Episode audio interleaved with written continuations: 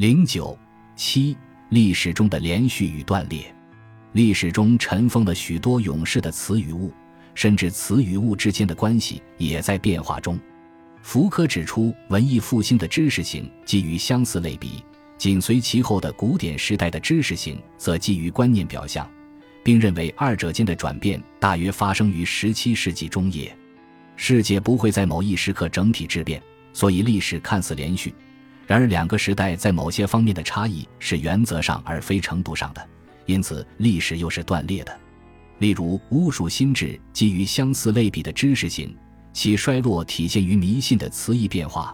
十七世纪上半叶时，这个英语单词意指错误的宗教，常被新教徒用来贬低天主教。至该世纪下半叶，词义变成了非理性恐惧。由于存在着原则性的语境差异，这两个时代是断裂的。然而，操持旧语义者是一个一个的老死，操持新语义者是一天一天的成长的。历史又是渐变的，该悖谬容易澄清。因为每个句子中迷信的词义都非此即彼，所以从微观的视角看，历史仍不连续。此种不连续性体现于文化史定格为事件史的时刻，历史很少民主的反映人口统计学意义上的平均心智特征。被置于历史关键节点的个体不得不在词义的有限选项之间做出非此即彼的选择。从民意统计的宏观结果看，历史永远是灰色的。然而，这灰色由无数的黑白单元组成，每到决断关头，语义仍是非黑即白的。另外，是语义清晰化的说理，若不能让人放弃因误用语言而生的心理执念，就只会将断裂彻底暴露。理性在历史中的作用不总是导致进步，它有时不叫地上和平，而是叫地上动刀兵。历史中诸词义演变先后不一。任何重大的心智或意识形态转向，都是一系列新词义取代旧词义的过程。况且，历史不仅是文化史，经济史上十四世纪中叶的黑死病是划时代的巨变，历史同期的其他方面却不必有同等巨大的变化。产生历史连续性幻觉的原因，其实是历史诸方面的断裂年代参差不齐。当某些语言。制度或技术发生断裂性突变时，社会的其他方面变化缓慢；然而，历史的某些方面断裂巨变，另一些方面保持不变的状况，不能简化为整体上的程度渐变。历史就像一边航行一边改造自身的特修斯之船，每一个零件的更新都是一次断裂，都伴随着希望和不适。只有将诸方面混为整体，船的变化才看似连续。与连续性相关的是起源的概念，它只能指社交具体的事物，例如拉丁字母起源于罗马，而现代世界的起源、资本主义社会的起源、现代国家的起源等用法则无意义，因为世界、社会和国家都包含了太多方面。赫伯特·巴特菲尔德与马克·布洛赫都批判过起源的神话，它与连续性神话一体两面。其巨大诱惑力在于，它也正是命中注定的神话，仿佛当前现状甚至历史终局在开端早已注定。如果当前的流行观念与过去连续，则印证了神话；如果当前的流行观念明显断裂于过去，则只是神话最终实现之前的暂时插曲。论证民族历史命运的意识形态，无不神话民族起源，并论证其连续性。一个神话必然导向另一个。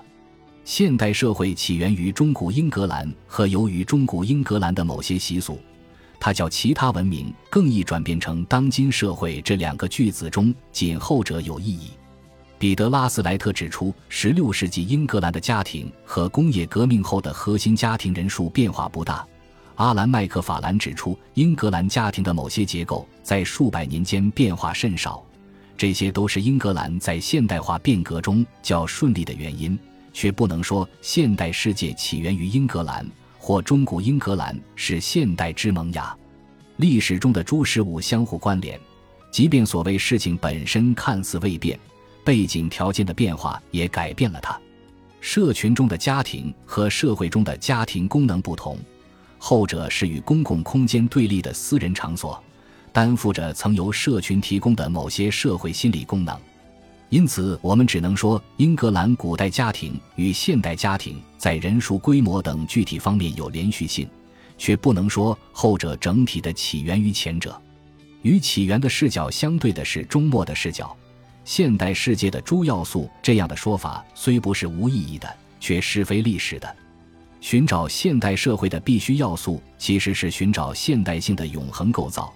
该视角是末世论的，而非历史的。在终末的视角下，核心家庭也就没那么必要了。它虽比大家庭更适合工业社会，却并非逻辑上的必要条件。即便对于民主化、工业化等现代社会的必要过程，我们亦不能满足于将其罗列出来，仿佛朝着清单上的目标前进就够了。更需研究他们在诸时诸地与其具体环境的交互作用。新生事物总是在某一既有秩序下成长的。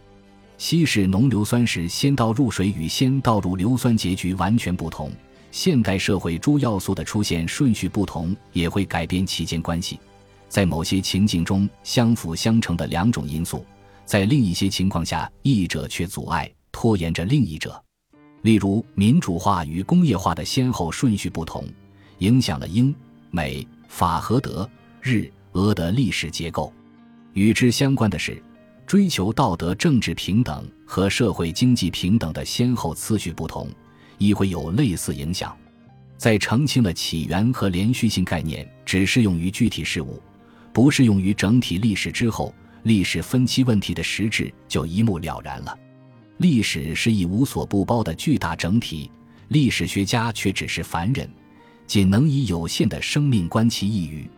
我们以经济史、科学史、美术史等方面横向分割了历史，又以年代分期纵向分割了历史，好让研究者们各司其职。